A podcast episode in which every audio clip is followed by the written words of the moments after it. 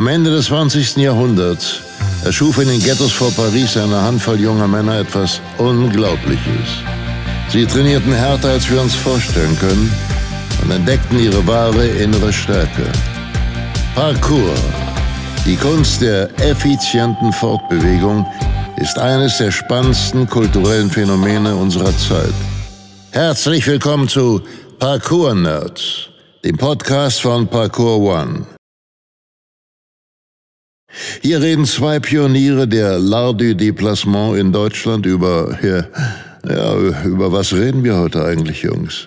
Und wer seid ihr überhaupt? Yeah, P-A-R-K-O-U-R-E-U-R-D-S.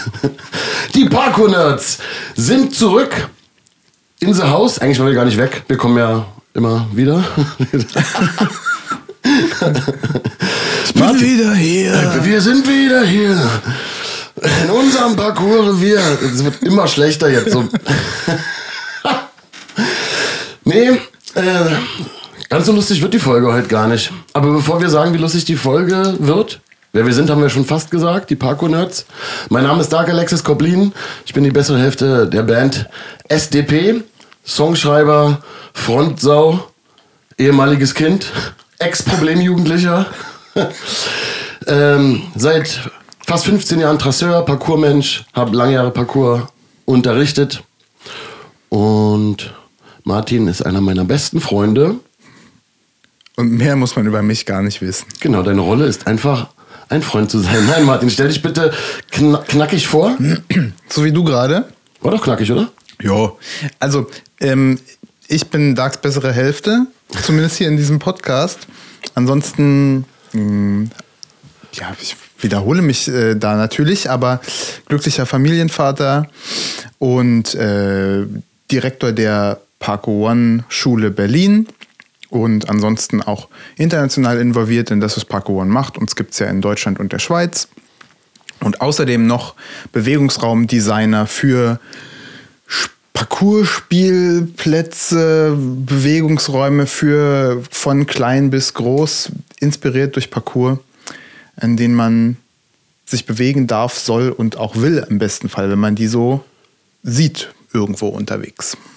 Nice. Natürlich ist das immer nicht alles zu unserer Person, aber wir stellen uns immer kurz mal vor, weil alle Quereinsteiger sind herzlich willkommen. Und ähm, ich finde es immer gut, wenn man einfach mal kurz hört, mit wem man es zu tun hat. Sonst braucht man sich das irgendwie nicht anhören. Geil. Letzte Folge hieß ja Outer Limits, Grenzerfahrung. Der Titel der jetzigen Folge ist noch nicht klar. Ich habe ihn mir noch nicht überlegt. Du, du grinst so. habe ich noch nicht. Aber wir haben es schon angekündigt. Ähm, wir knüpfen nahtlos an. Grenzerfahrung, das hieß, wir haben vor allen Dingen auch über Parcours-Grenzerfahrung in unserem Leben geredet und haben dabei festgestellt, dass die für uns wertvollen und konstruktiven Grenzerfahrungen jene sind, die nicht in allen Bereichen, die sozusagen den Menschen erfordern in dieser Situation, die Grenze zu sehr überschreiten. Alter, ja. das war genudelt. Sag du es nochmal. Grenzerfahrungen sind dann gut und bereichernd, wenn bestimmte Dinge nach wie vor in einer gewissen Komfortzone für einen selbst liegen und andere diese vielleicht etwas aufdehnen oder vielleicht sogar überschreiten an der einen oder anderen Stelle. Genau, ja. Einfach Beispiel Fahrradfahren. Wenn ich gut Fahrrad fahren kann und äh, ich kenne den Weg gut und ich fühle mich an dem Tag auch gut und bin fit, dann ist vielleicht besonders schnell, und das Fahrrad ist in Ordnung, dann ist vielleicht besonders schnell fahren nice. Weil alles ist eigentlich gut und kontrolliert, nur die Geschwindigkeit, die ist grenz, grenzwertig. Mhm. Aber wenn die Verkehrssituation unübersichtlich ist, ich nicht so gut Fahrrad fahren kann, die Bremsen vielleicht nicht so richtig funktionieren, ich kenne das Fahrrad nicht, ich bin betrunken oder müde oder was auch immer, dann ist plötzlich die Geschwindigkeit einfach nur gefährlich und die Grenzüberschreitung ist nicht mehr konstruktiv und gesund, sondern sie ist wahrscheinlich einfach nur ähm, gefährlich. Ja. Könnte man nicht so sagen? Ich finde das ein gutes Beispiel. Nice. Fahrradfahren können ja auch viele. Denn wir wollen ja natürlich äh, nicht nur Parcours-Nerds und andere Parcours-Nerds und irgendwie Bewegungsfreaks und so ansprechen mit dem Podcast, sondern wir wollen ja wirklich jeden erreichen.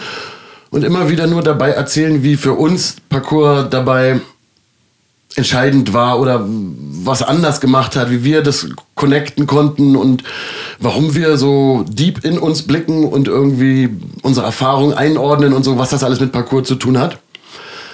Genau, weil wir festgestellt haben, dass Parcours ja nicht nur ein Ding ist, was uns ansonsten so im Parcours-Dings Spaß macht und auch so ganz nett ist, sondern wie wir an vielerlei Stelle ja schon gesagt haben, dass das ist, was uns in unserem Leben auch tagtäglich begleitet und beeinflusst.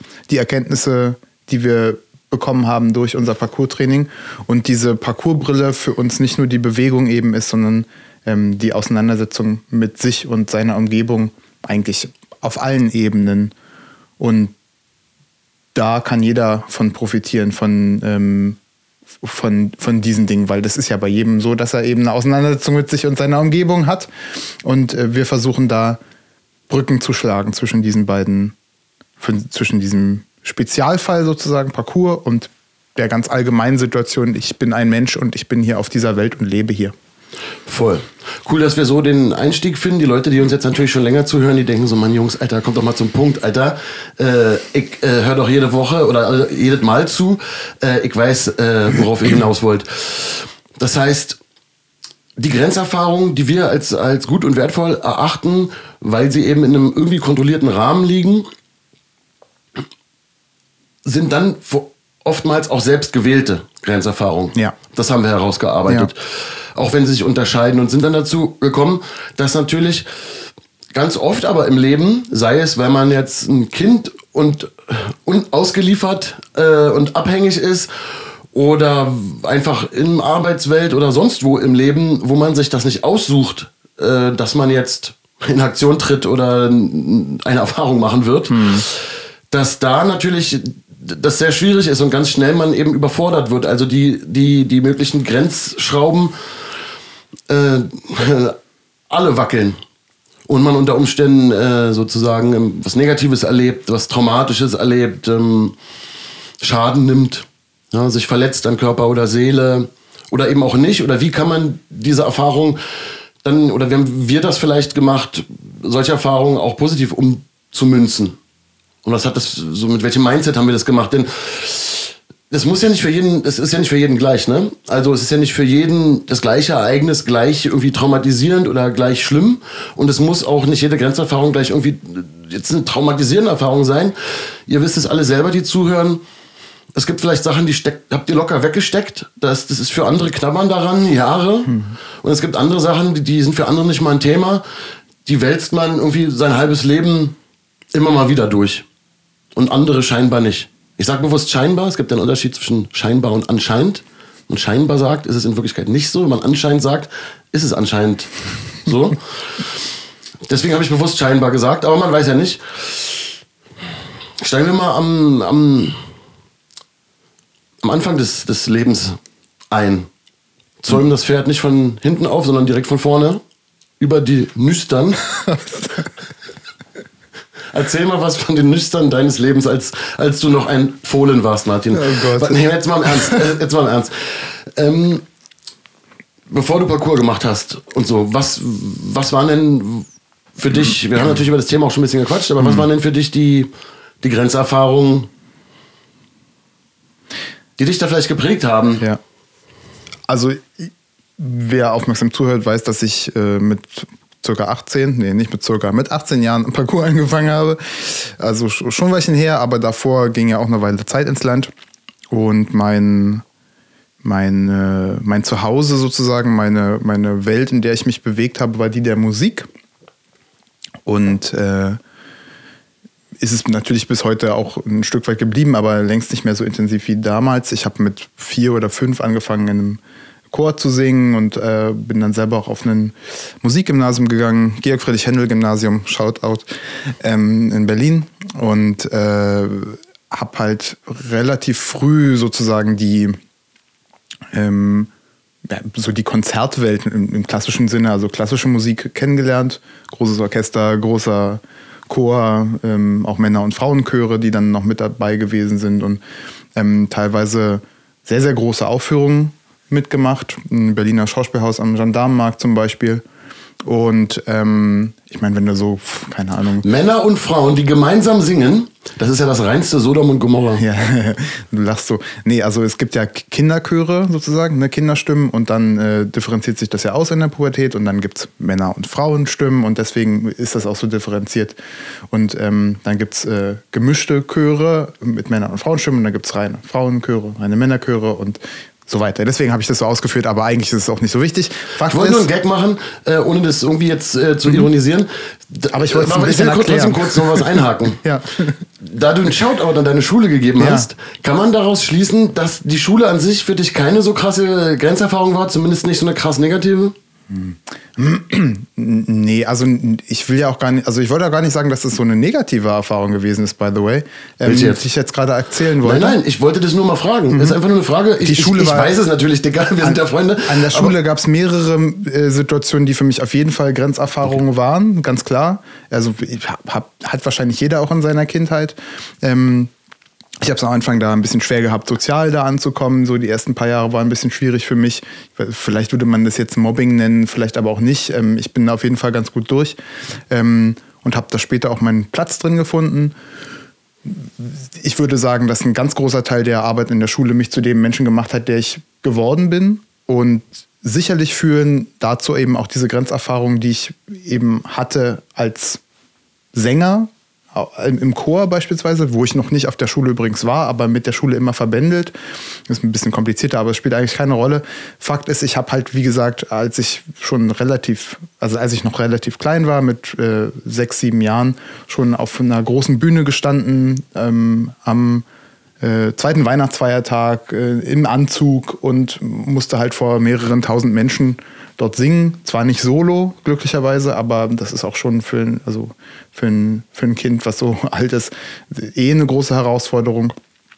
Und ähm, also so dieser, dieser Performance-Aspekt vor Menschen, m, Leistung bringen, sozusagen, denen, denen was zeigen von sich, m, das war mir schon von frühester Kindheit an sozusagen vertraut und war auch äh, insofern dann irgendwann auch keine Grenzerfahrung mehr, weil es ganz normal gewesen ist. Aber natürlich am Anfang ist das eine große Herausforderung, ganz klar.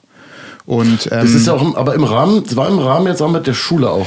das, genau, also man muss, vielleicht muss ich doch dazu ausholen. Also ich habe hab in einem äh, Kinderchor angefangen, der sozusagen mit dieser Schule in engem Kontakt stand, weil der Chorleiter, der in der Schule den Kinderchor auch geführt hat, selber noch woanders einen hatte. Und ich habe da sozusagen angefangen und bin darüber dann auch an, an das Händel-Gymnasium gekommen. In der fünften Klasse erst. Aber ich habe halt seit der ersten Klasse oder noch früher äh, sozusagen gesungen, auch unter diesem Chorleiter. Und äh, kam dann halt relativ schnell eben in diese, also war halt einfach in diesem klassische Musik, äh, Chorgesang-Ding drin. Und an wir können, können wir ja mal vormachen. Warte, du, ich, ich, ich, ich singe Parkonet. vor dem Stimmbruch, Digga, vor dem Stimmbruch. Du musst eine Harmonie machen. Ach so. Parkonet. Parkonet. Du musst den Ton halten. Parkonet, Parkonet. Ja, wieso soll ich einen Ton halten? Ich bin, ich bin Rocksänger. Okay, also äh, ne, war, spät, war spannend, war speziell und äh, was für mich da, was ich da für mich auf jeden Fall daraus mitgenommen habe, ist, ähm, dass man, da- dass solche Grenzerfahrungen durchaus auch positiv sind, weil das hat natürlich meine Identität äh, sehr stark geprägt und ausgemacht und äh, ich habe mich da auch sehr wohl gefühlt mit. Ähm, und auch wenn es am Anfang sehr, sehr merkwürdig wahrscheinlich war und äh, komisch, da so als kleiner Steppke auf der Bühne zu stehen, war das am Ende dann ganz normal. Und das, ich meine, so normal, wie sowas eben halt auch geht. Ne? Nur geht ein bisschen weniger performancemäßig ab bei so einem klassischen Konzert als beispielsweise bei dem, was du machst. Aber ich denke, da kannst du auf jeden Fall auch äh, in dem Rahmen Erfahrungen teilen, die ich halt viel, viel früher machen konnte, ähm, aber dann eben im späteren Alter dann nicht mehr so hatte. Und äh, ja, das sind so die Grenzerfahrungen, die, die, die mir, die mir auch mein, ja, mein, mein, meine Identität gegeben haben, meinen Charakter geprägt haben, möchte ich sagen. Ja, find, was ich daran interessant finde, also ich finde vieles daran interessant, aber ähm, besonders jetzt in diesem Rahmen oder auch im Unterschied, es verbindet uns ja eigentlich. Ja. Also ich, ich stand ja auch schon, ich habe ja als Kind auch schon mal hier und da mal ein Statistending gemacht oder mit 13 ähm, stand ich doch schon mal im Theater des Westens auf der Musicalbühne professionell für mehrere Monate. Erzähle ich mal ein andermal, das ist eine total abgespacete Geschichte aus meinem Leben, die völlig hängen geblieben ist halt so. Aber so, solche Erfahrungen verbinden uns ja auch Sachen. Ansonsten war für mich aber ja eigentlich Musik immer sozusagen jetzt mal, ähm, im, sag ich mal jetzt mal in Rock'n'Roll-mäßig gesehen, der Mittelfinger an die Schule. Ich habe ja keinen Shoutout an meine Schule zu geben, darüber spreche ich nachher auch noch mal ein bisschen mehr. Äh, Nicht so viel, aber ein bisschen. Und Musik war für mich halt eben immer Rebellion. Also das war das Gegenteil von Schule. Das war das Gegenteil, sag ich mal, das war das, was, sag ich mal, Erwachsene sozusagen auch eher nicht so feiern, wenn man sich damit so beschäftigt. Jedenfalls nicht mit der Musik, mit der ich mich beschäftigt habe an sich. Und ja, und es war halt auch anti. Und für dich war das ja eher im Rahmen auch von, von Schule und Familie. Ja. Trotzdem war es aber eine Grenzerfahrung. Ja. Und ich finde, es ist super spannend, also auch nochmal so die Rückschau zu machen, weil was ich feststellen kann, ist, dass darüber haben wir auch schon so oft gesprochen, aber es ist immer, man, manchmal sagt man ja Sachen, man fühlt sie in dem Augenblick auf eine andere Art, jetzt fühle ich es gerade nochmal auf eine andere Art. Also diese speziellen Erfahrungen, wo man in bestimmten Bereichen se- seiner, seiner Person an seine Grenze kommt, die, die machen aus, wer man ist. Und am Ende ist das was, was man so richtig als, al- ja, als, als, als Fähigkeit, als, als Identität eben mitnimmt. Und also in dem Fall bin ich da konkret auch drauf stolz. Das ist übelst cool. Das ist, ich bin super dankbar, dass ich diese Erfahrung machen durfte. Kannst du benennen, noch im, mehr im Detail, was daran für dich eigentlich das, das, das, Grenz, äh, das Grenzüberschreitende oder so war? Im, so im, im Detail oder konkreter? Also weil das ja zuvor Leuten war oder hattest du da als Kind Angst zu versagen oder ähm, wärst du lieber weggerannt, aber dann haben irgendwie die Leute gesagt, nein, du schaffst das. Also willst, willst, willst du es mal noch mal ein bisschen genauer? Ja, ich, bin- ich bin da schon behutsam rangeführt worden. So, es war jetzt nicht so ähm, Pistole auf die Brust oder ins kalte Wasser geschmissen. Aber trotzdem kann ich mich noch sehr, sehr gut daran erinnern, wie merkwürdig und ähm, streckenweise auch unangenehm mir das gewesen ist, vor dieser großen Menge an Menschen zu sein. Und ähm, ich weiß noch, ich hatte einmal äh, so eine Situation, wo mir die, wo ich mich die Kinder mussten dann immer so teilweise nach vorne gehen und sich verbeugen. Also hat er immer einen so rausgesucht, der sich dann halt stellvertretend für alle verbeugt hat. Und ich, ich musste auch einmal. Und dann ist mir halt die Hose gerutscht, als ich wieder zurückgegangen bin. Es war so, war mir so unangenehm. Und Ich, ja, richtiger Cringe. Aber ich war halt, keine Ahnung, sechs oder sieben oder sowas. Und das ist mir bis heute in Erinnerung Ja, klar, ey, sowas kann so, übelst schlimm sein. So krass prägende ähm, Erlebnisse.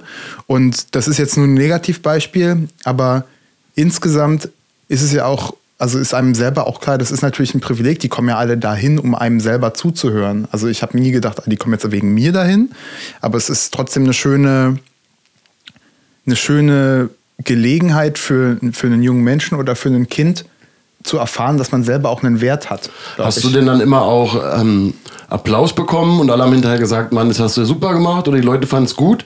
Oder hast du auch mal irgendwas erlebt, wo du, wo du dich geschämt hast? Oder, also jetzt klar, die Hose ist gerutscht, hast du schon erzählt, Hm. aber das ist ja, sag ich mal, sehr kindlich und sehr menschlich so. Also ist denn wirklich mal was passiert oder hast du dann versagt mal und dann hast du dich schlecht gefühlt oder waren die dann für dich eigentlich immer, sag ich mal, aufregende Grenzerfahrungen, die dann eigentlich immer am Ende, gut, dass ich es gemacht habe, cool. Die allermeisten, also eigentlich alle Dinge in dem Rahmen, also Chor, beim Chorgesang auf jeden Fall sowieso. Und ähm, dann ging es ja später darum, da habe ich dann nicht mehr gesungen, aber ich habe aktiv ja, Musik gemacht, Tontechnik, Schlagzeug gespielt und so weiter. Und dann ging es dann darum, ob ich ähm, in das Studium vielleicht auch reingehe, Schlagzeug äh, studiere, also Musik studiere mit äh, Hauptfach Schlagzeug. Und ähm, habe dann so angefangen, auch eine klassische Ausbildung anzufangen, Schlagwerk.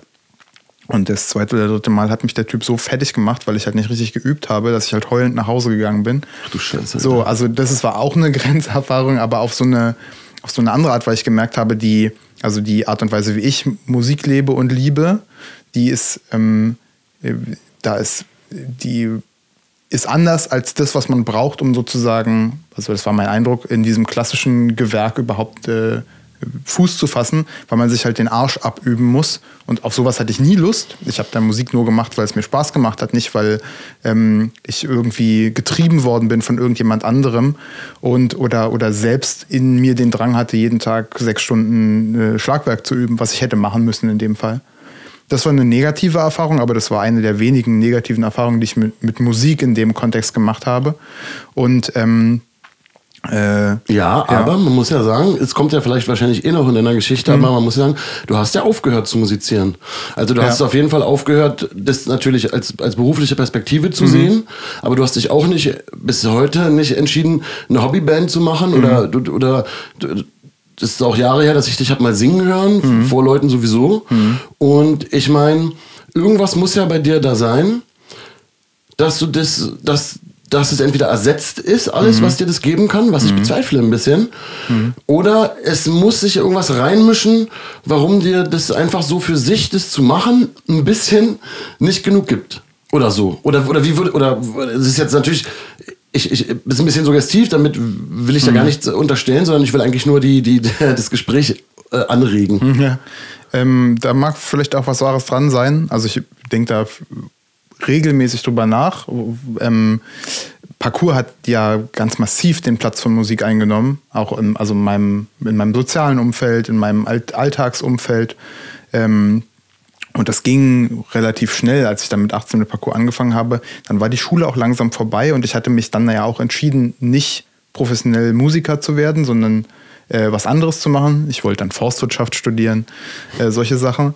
Das ist dann nicht dazu gekommen, aber äh, ja, das wurde, also mein, die, das, das Reingeben des ganzen, des ganzen Ichs, meiner gesamten Leidenschaft, ähm, das ging dann in Parcours und in die Parcours-Welt, weil ich äh, für mich vielleicht auch da eher noch die Chance gesehen habe, was, äh, was zu machen, was vor mir noch kein anderer gemacht hat. Das lag einfach auch daran, dass es kaum Leute gab, die das gemacht haben. Also das unberührte Spots. Genau, es ist ja wirklich tatsächlich auch so gekommen. Ähm, sonst würden wir hier nicht sitzen. Ja. Und ähm, dafür bin ich sehr, sehr dankbar. Und deswegen fällt es mir leicht, damit nicht so viel Wehmut daran zu denken, dass Musik nicht mehr so eine große Rolle spielt in meinem, Tag, in meinem Alltag. Ähm, aber es kommt immer wieder, dass ich denke, Kacke, du müsstest eigentlich mal wieder, müsstest eigentlich mal wieder was machen. Weil es gibt bestimmte emotionale Bezüge, die oder, oder, oder oder Gefühle, die ich wirklich nur habe, wenn ich, wenn, wenn ich Musik machen kann. Und ähm, also es ist ganz, eine ganz bestimmte Art. So. Und äh, ja, das ist so. Aber die, also um nochmal auf diese Grenzerfahrung mhm. zurückzukommen, weil das ja eigentlich das Thema ist, ich bin super dankbar dafür, dass ich in, ähm, in diesem Kontext Musik Grenzerfahrungen haben durfte. Also sehr behütet eigentlich. Es ist ja also so der engere Kulturbegriff sozusagen, da ist was, was ähm, darum, da geht es darum, dass sich Menschen ausdrücken können und, und ähm, äh, ja, ja, sich selber darin auch finden dürfen in der Kunst. Und das ist äh, mir geglückt. Und in dem Bereich an seine Grenzen geführt zu werden, hat immer auch den positiven Aspekt, dass man ja trotzdem was macht, was man, also bei mir war es so, dass, dass ich was mache, was ich liebe, was mir, was mir meine Identität auch gegeben hat. Und ich glaube, wenn das der Fall ist, dann ist, sind das positive, sind es mehr oder weniger positive Erfahrungen. Und man kann auch aus den Sachen, die man als negativ erfahren hat, am Ende sich positiv was münzen. Also zum Beispiel der Lehrer, der mich da zusammengeschissen hat, ähm, das war eine schreckliche Erfahrung an sich, aber ich kann jetzt im Nachhinein sagen, das war gut, weil ich habe mich zum ersten Mal dann auch damit auseinandergesetzt, äh, wie andere das vielleicht sehen und wie, was will ich denn eigentlich? Und ich hätte auch sagen können, na nee, stimmt, der hat recht, ich muss eigentlich mir den Arsch abüben, so für mein Ziel. Meinst du, der, also ist jetzt eigentlich ein bisschen ab vom Thema, aber mhm. weil es mich gerade interessiert, meinst du, der war ein bisschen so ein schlauer Dude und der wusste, Alter, ich mach erstmal so harte Kante, damit sortiere ich aus oder war der einfach ein bisschen Arsch? Das war ein Arsch. Und du hast es dir aber so gemünzt. Mhm. Ich glaube, es ist aber auch, also für mich war auch dieser, eben für mich war Musik immer Rebellion und alles, was Musikschule war oder irgendeinem so erwachsenen Musiklehrer, Alter, das konnte mir wirklich so, ey, wirklich so setzen Sie hier bitte eine ordinäre Ausdrucksweise ein, die ihre Alters, ihr altersgerecht für Sie passt. ähm, nee, Mann, Alter, auf keinen Fall hätte ich mir irgendwas erzählen lassen, so, ne? So, und, und, und mich da irgendwie an die Kandare nehmen lassen. Aber der Typ hatte recht, denn wenn du in dieses Business so einsteigen willst und du willst zum Beispiel als Profi-Schlagzeuger im Studio oder im, im gehobenen Live-Business bestehen, dann musst du halt einfach hauptsächlich Schlagzeuger spielen. so, das musst du dann hauptsächlich machen. So, anders geht's nicht. Aber ich hatte ja andere Ziele, mich zu verwirklichen. Bei mir ist es so, dass das Gitarristending, das Instrument als, als, als, als etwas, worin ich mich weiterentwickle und was lerne, dass das für Parcours draufgegangen ist. Sozusagen. Heutzutage habe ich wieder entdeckt, äh, mehr entdeckt, wieder einfach am Spielen Spaß zu haben. Und ich spiele auch immer auf der Bühne und es ist einfach eine Ehrensache, Maker Cry-mäßig auf seiner E-Gitarre mal ordentlich was rauszuholen. so. Aber ich bin kein Gitarrist. Ich spiele Gitarrist. also, so, aber trotzdem mache ich übelst Mucke mit dem Ding und ich liebe es. Aber eigentlich habe ich Abschied genommen davon und das hat was auch mit Parcours zu tun. Das war dann irgendwie gefüllt. Also eine Seite, die was mit irgendwie mit wahrscheinlich auch was mit Bewegung und durch so mit durch mit Bewegung lernen, Bewegungsmuster. Ich habe ja viel drüber nachgedacht. Auch Bewegungsmuster, das mit den anderen trainieren gehen, war ein bisschen wie eine Band auch viel Soziales. Ähm, das hat so viel erfüllt, dass ich einfach nicht mehr so Gitarre gespielt habe. Abgesehen davon auch, dass ich natürlich äh, meine Finger dafür und meine Unterarme und meine Muskulatur nicht mehr so geeignet gewesen wäre. Interessant, da ist ein bisschen eine Parallele auch, dass Parcours mit Musik irgendwo kreuzt. Ja. Ich will aber. Ich will, ich will, ich will, ich, ich, ich. Nein, ich möchte in der ehrenvollen Aufgabe als Moderator dieser Show mal versuchen, den äh, nächsten Step zum nächsten Thema zu machen. Mm, Positive Grenzerfahrung in Musik. Das heißt, da war ja auch ein bisschen abgesicherter Modus. Ne? Du warst äh, in der Jugend, du wusstest, was du da zu tun hast. Du, es war keine Prüfungssituation. Ähm, es ist zum Beispiel jetzt im Vergleich zu Parcours oder sonst was, er konnte dir jetzt körperlich eigentlich nichts passieren. Wobei man nicht unterschätzen sollte, was zum Beispiel gerade sowas vor Leuten, sag ich mal, wenn jetzt wirklich die Hose runtergerutscht wäre und dein Zipfelchen hätte vor allen rausgeguckt oder so und alle hätten gelacht. Sag mal, so Ja. Albtraum, viele träumen ja Ja, sowas. ja. Plötzlich in der Uni Ja. äh, Referat und dann träumen sie, dass sie nackt sind und Ja. so.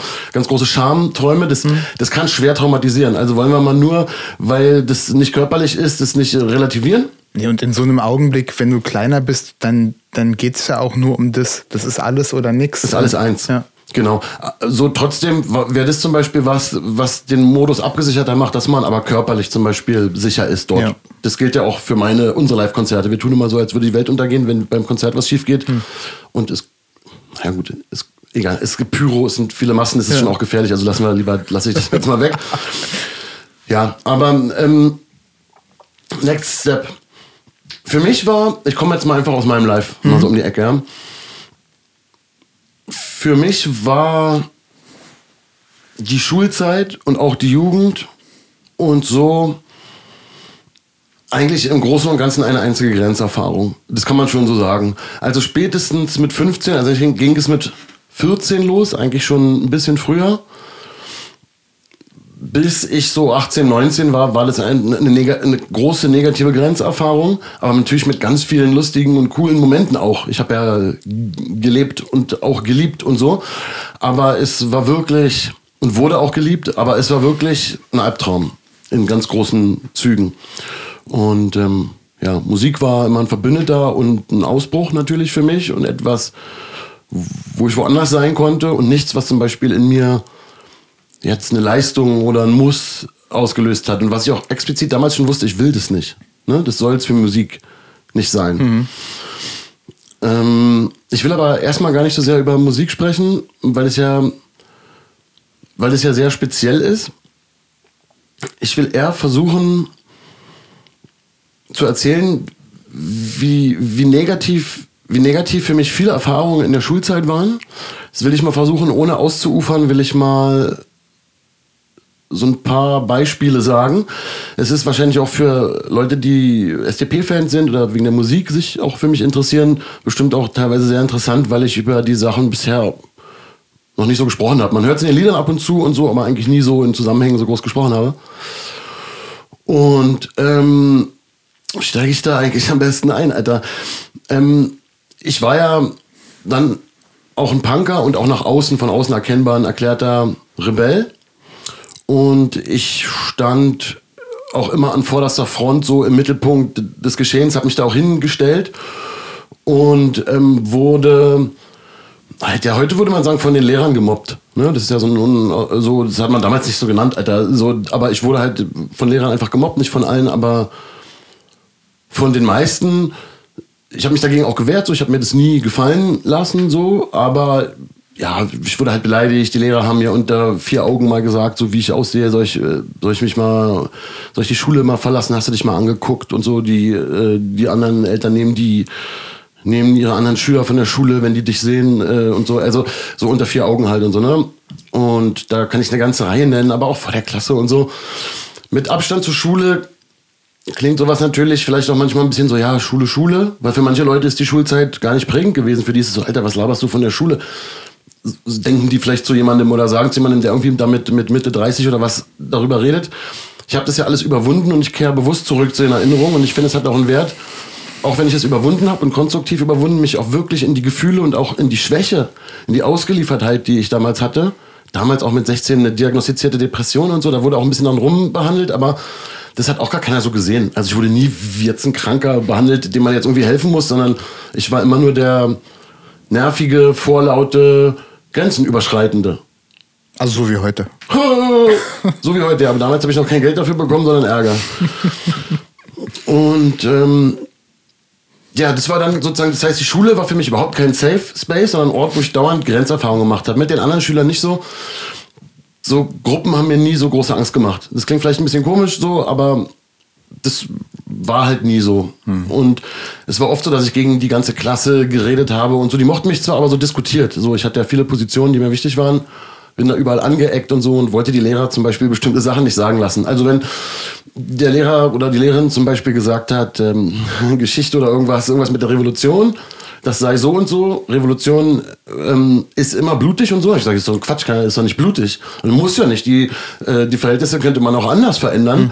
Siehe Friedliche Revolution in der DDR, bla bla bla. Und dann wollte die das halt als Sonderbeispiel nehmen. Wie krass ich mich erinnern kann, ne? Wollte die das als Sonderbeispiel nehmen und sagen, nee, aber Revolutionen sind eigentlich anders. Und ich so, nee, nein. Und sie so, da, so halt die Klappe. Die konnte mich natürlich eh schon nicht leiden. Und ich so, sie können nicht zu mir sagen, halt die Klappe. Sag ich zu ihnen ja auch nicht soll ich es mal sagen und so? und dann meinen sie, ja, ist ja auch gut jetzt, auf jeden Fall ist es mit den Revolutionen so. Ich so, nein. Die anderen Kinder hier, ich war wirklich so, ne? Die anderen Schüler hier, tut mir leid, Leute, aber die anderen Schüler, die haben keine Ahnung von diesem Thema. Und sie können denen doch nicht was Falsches erzählen. Das ist ihre Meinung, aber das ist nicht so. Und dann bin ich halt rausgeflogen und bla bla bla und na na na und so. So, ich will jetzt auch nicht zu sehr vom Pferd erzählen, aber um mal so ein bisschen so einen kleinen Einblick zu geben. Ja, aber es gab auch sehr, sehr drastische, miese Situationen, weil ich war ja wirklich auch depressiv und ich habe schlimme Erfahrungen außerhalb der Schule gemacht.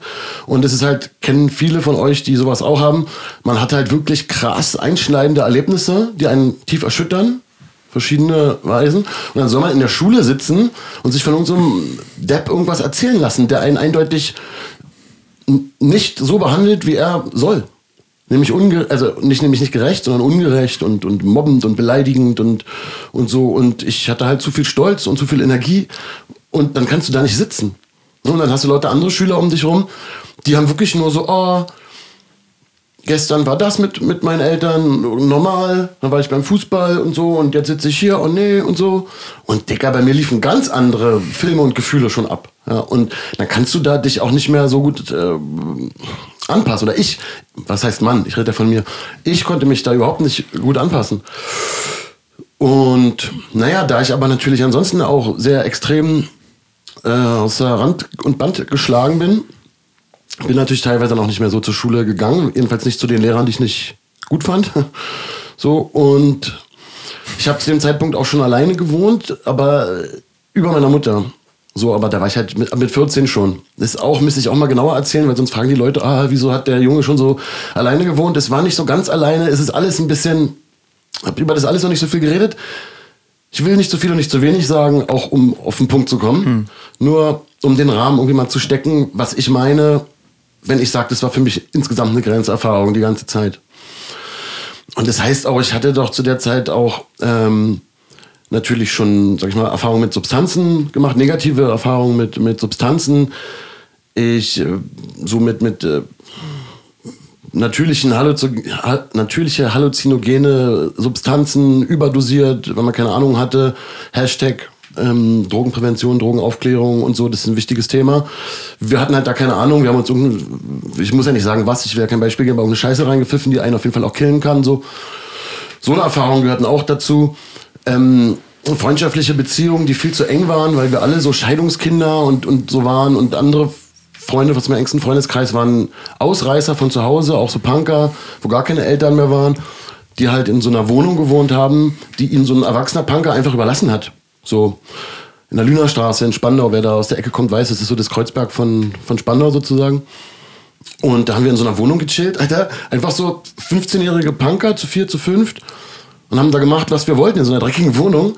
Und ähm, so theoretisch war bei mir zu Hause, aber ja theoretisch alles cool. Also meine Mutter ist ja eine richtig coole Frau, organisiert am Start. Die ist auch hauptsächlich mit dafür verantwortlich, dass alles nochmal irgendwie gut gegangen ist auf eine gewisse Art.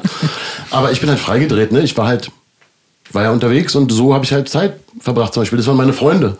So, ne? Und ähm, da gab es auch krasse Szenen und da waren auch andere Kids, Alter, der, da war, wo dann plötzlich die Mutter auftauchte, weil sie ihren Sohn halt gesucht hat und dann stand ich vor der Tür, mein Sohn und so, und wo ist der? Also wie aus einer Spiegel-TV-Doku halt so, sucht die Mutter ihren Punkersohn, der nach Berlin gegangen ist und da irgendwie rumastelt so.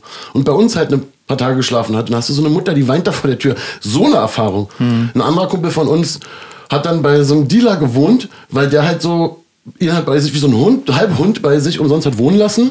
Dafür musste er nur ab und zu mal Drogen rumtragen oder so und hat ihn ab und zu mal so Drogen reingeschmissen mäßig. Abgefahren.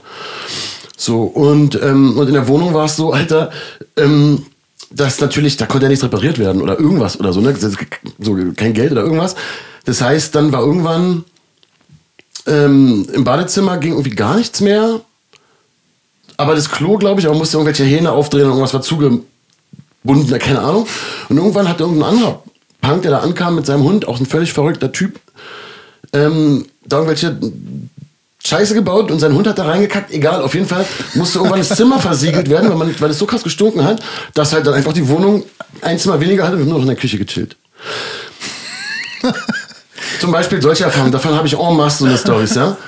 Solche Erfahrungen und dann, oder in dieser Wohnung irgendwelche scheiß Pilze fressen und so und, und, und so übergefährliche Sachen, so, ne, die uns wirklich an Grenzen gebracht haben, in so einer Wohnung wirklich bittere Scheiße.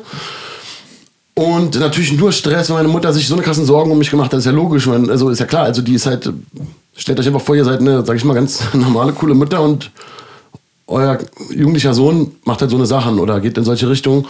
Da ist natürlich, natürlich bitter. Also für deine Mama auch eine krasse Grenzerfahrung. Allerdings, allerdings, ja. Allerdings. Shoutout, Mama. Vielen Dank.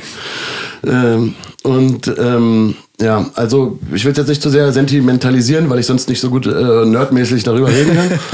und ich will es auch nicht zu ausufernd machen, ich will nur einen Überblick geben. Zum Beispiel zu der ganzen Zeit habe ich auch immer ja schon mit Vincent Mucke gemacht.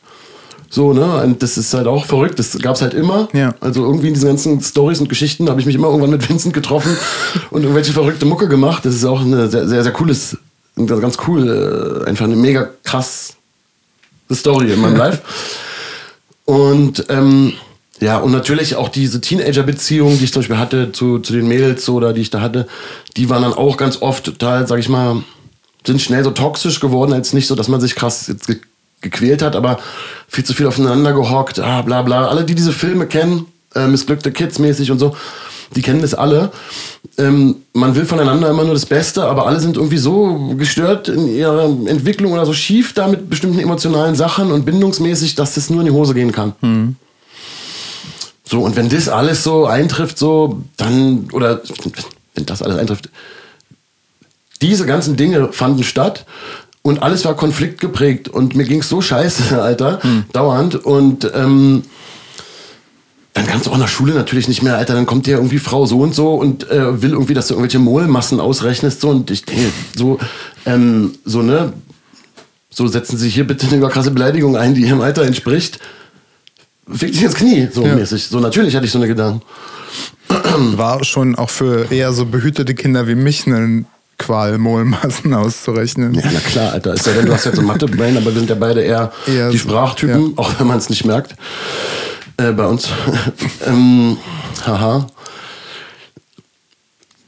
komme ich mal zum Punkt, ja? Ja, wollte ich gerade sagen. Ähm, ich bin natürlich sehr bewegt. Ne? Es ist nicht so, dass ich das so erzähle und es, ist, es lässt mich irgendwie kalt, so, sondern ich erzähle das und es gehen so krasse Gefühle in mir an, natürlich, und ich slide durch, durch, durch ganz krasse Lebensbereiche durch, die mich geprägt haben. Und es fällt mir sogar fast schwer, sag ich, beim Thema zu bleiben und nicht in diesen Geschichten mich zu verlieren. Aber ich hab's drauf, ich bin ja schon groß. Und ähm, das Ding ist, es war also irgendwie gab es immer noch einen Rahmen, der gut war für mich, einen positiven. Ich kann auch meine Anker alle benennen, aber wie gesagt, äh, zum Ziel jetzt in, in, in der Story. Natürlich war nicht alles schlecht und ich habe auch irgendwie meinen positiven Kern behalten und hatte meine Power noch und habe die wiedergefunden und habe hab traumatische Erlebnisse überwunden und so. Wie können wir an anderer Stelle auch mal drüber sprechen, was ich meine, wie ich das getan habe oder auch nicht oder wie es später nochmal zurückkam. Spoilermäßig. Manchmal kommen die Dinge zurück im Leben. Und ich habe mich dann aber gerappelt so. Ich kam dann halt mit 18, 19 langsam wieder klar. Ist, also der Nebel lichtete sich. Meine, ich kam mit meiner Mutter besser klar. Ich war jetzt auch für mich selber verantwortlich. Ich war 18. Meine Mutter entspannte sich, weil sie zumindest juristisch aus der Verantwortung äh, raus war. Und ich und, ich habe auch bewusst Sachen verändert. Und die entscheidende Sache war, ich habe gemerkt, voll vieles, was in Scheiße gelaufen ist. Natürlich habe ich am Anfang allen anderen die Schuld gegeben, so wie man halt ist als junger Mensch. Oder waren ja auch viele andere Schulden. Ich meine, ich war ja ausgeliefert. Aber vieles habe ich mir auch selber verkackt, natürlich. Und ich habe, das hatte mir aber was gezeigt, nämlich ich kann was bewegen. Es hat Konsequenzen, was ich gemacht habe. Richtig krasse Konsequenzen. Das heißt ja im Umkehrschluss, wenn ich das anders mache, habe ich vielleicht andere Konsequenzen und ich möchte es gern anders haben. Und ich hatte mich auch erinnert, so, Mann, Alter, diese Jahre in der Jugend sind so lang. Ein Sommer ist so lang. Mhm. Und ich konnte mich schon fast nicht mehr erinnern, dass ich als Kind mal eigentlich vorher lustiger gewesen war. So, also, so, oder sag ich mal so positiv. Lustig war ich irgendwie im Zweifel, galgenhumormäßig immer vielleicht, aber so positiv. Und dann, das kam so zurück und so, und das war wirklich eine positive Zeit und ich habe mich musikalisch auch wieder geöffnet. Zum Beispiel das, da war ich so 18, das erste Seed-Album kam raus und ich kam aus den ganzen negativen Metal-Punk-Film so raus. Und das war so eine inspirierende Zeit und so. Und ich habe halt gesagt, ich, Alter, ich, ich bin noch sitzen geblieben und so. Und ich habe halt gesagt, ey, wenn ich jetzt wieder Scheißlehrer habe, höre ich auf mit Schule, leckt mich alle. Aber ich guck mal. Und ich hatte Glück mit Lehrern. Ich hatte wirklich einen coolen Lehrer auch. Da erzähle ich vielleicht an anderer Stelle mal was Positives auch. Und dann war das auch, die Schule fiel mir inhaltlich nicht schwer. Schwer war alles andere, was ich alles beschrieben habe. Aber halt inhaltlich, Alter, okay, Mollmassen, ja, na gut, dann habe ich halt irgendwo eine 4 oder eine 5. Aber eigentlich ist Schule für mich nicht schwer. Hm. So, und ähm, gewesen. Und deswegen war dann, Schule lief dann. Und ich hatte, habe zunehmend gemerkt, dass diese Leidensfähigkeit, also erstmal diese, dieses Lernen, Alter, mein, mein Handeln hat Konsequenzen, wenn auch negative, und dieses so lange gelitten zu haben auf so vielen Bereichen, und zwar rund um die Uhr, was es mich nicht losgelassen hat, ohne durchatmen, außer so einzelne Momente mit Freunden und mal so ein Kiffen oder mal was Krasses erleben oder so. Äh, Abenteuer, nachts, sonst was, Alter, und so besetzte Häuser, keine Ahnung, was wir alles gemacht haben.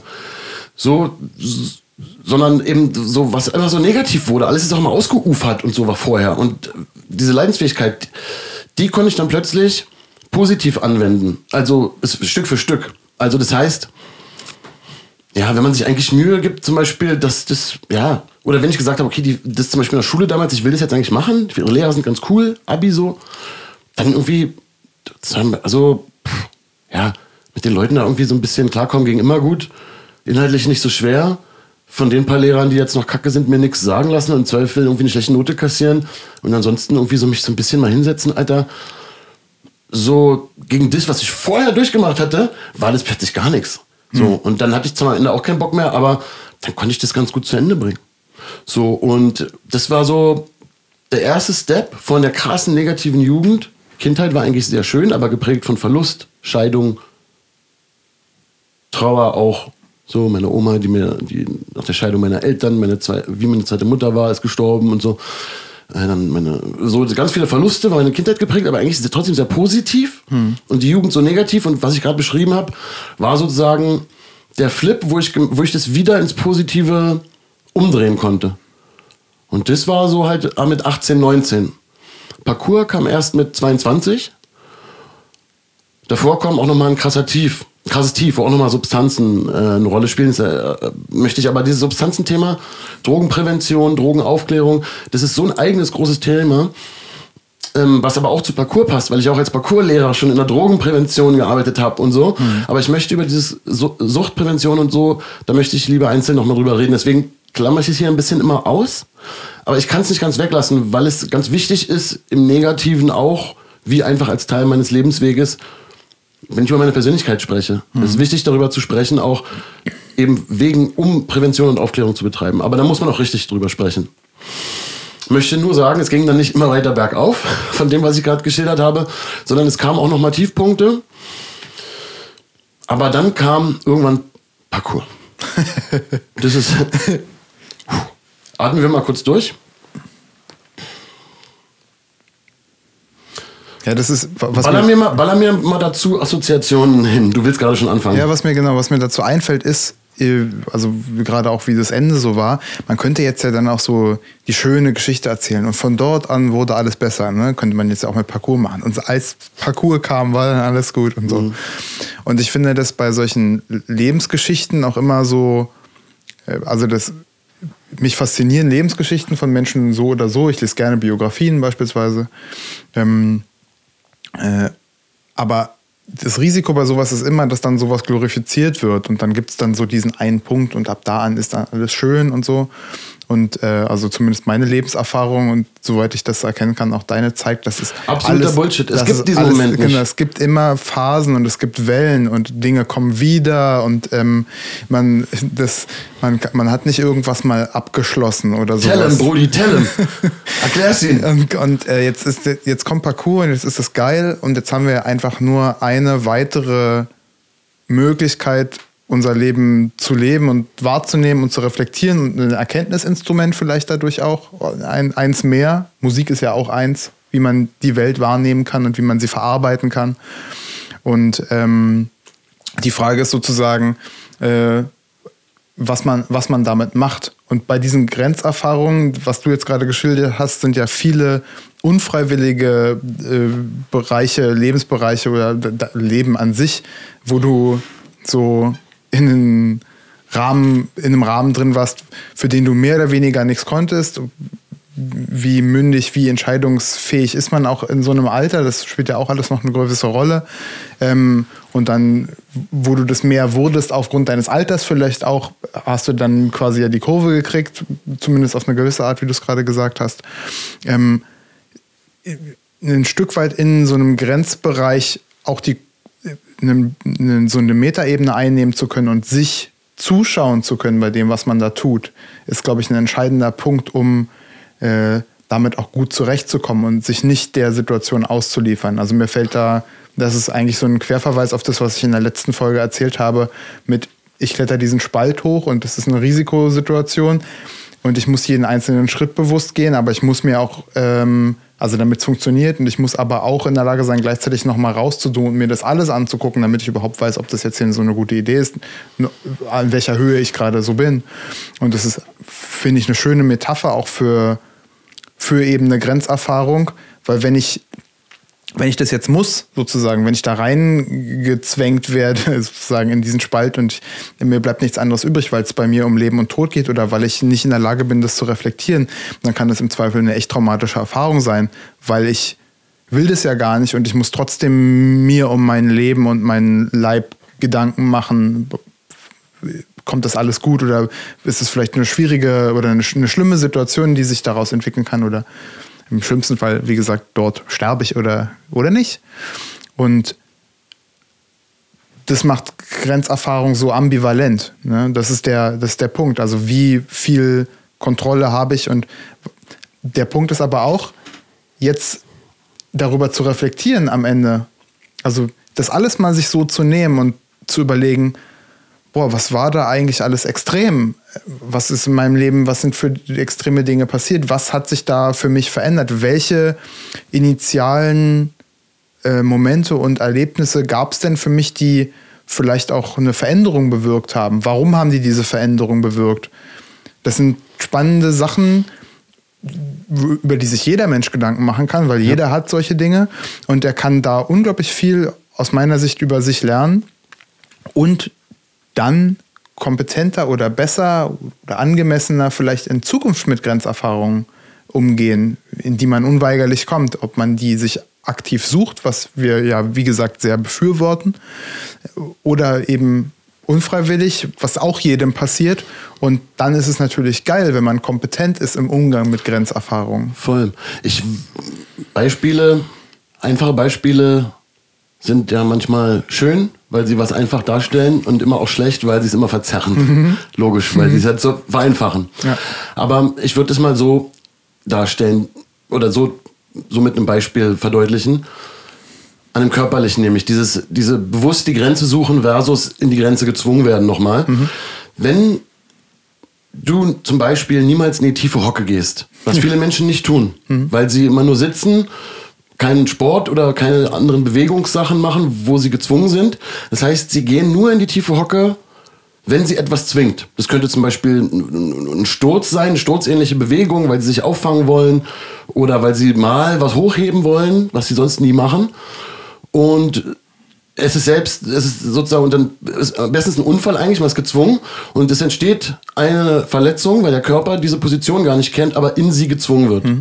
Wenn du selbstständig in deinem, wie du dich bewegst, in deinem Bewegungsprofil, also was du alles so machst an Bewegung, selbstständig diese Position auch einnimmst und dort trainierst und dein Körper kennt diese Position, ähm, ist es für ihn wahrscheinlich, weniger wahrscheinlich so ein traumatisches Ereignis. Traumatisch be bedeutet ja nichts anderes als verletzend.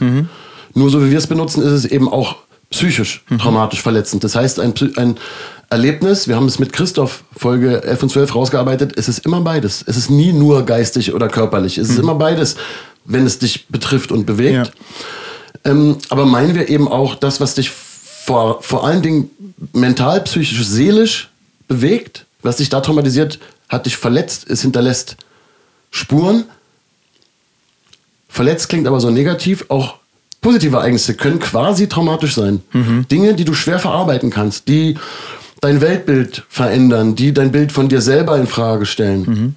Kognitive Dissonanz, also du denkst was über dich und die Welt und es passiert plötzlich was und eigentlich ist alles anders. Habe ich halt sehr oft erlebt. So im Guten und im Schlechten. Und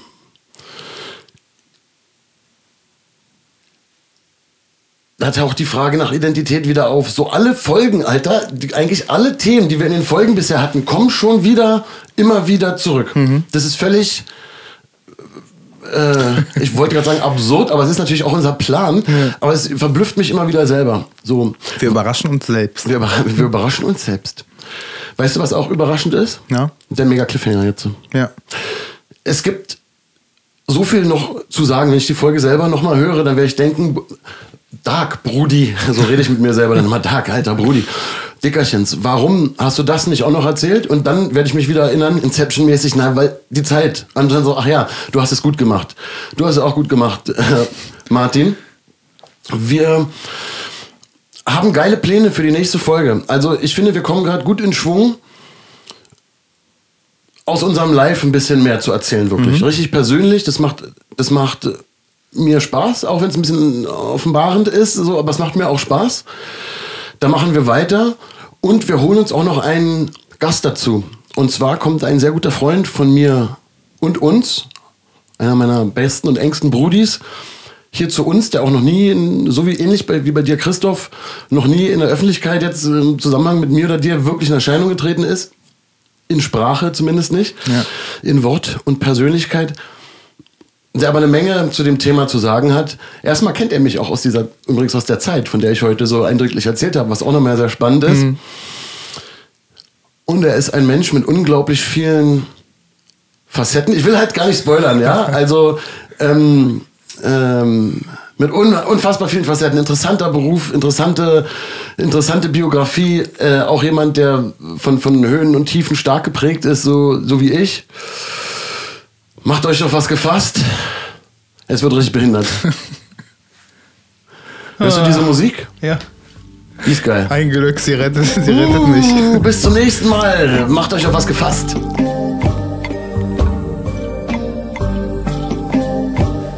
Mann, nein, wir haben schon wieder vergessen zu sagen, dass die Leute Kommentare schreiben sollen und uns abonnieren und so. Also, wo macht hier? Da muss ich, ne?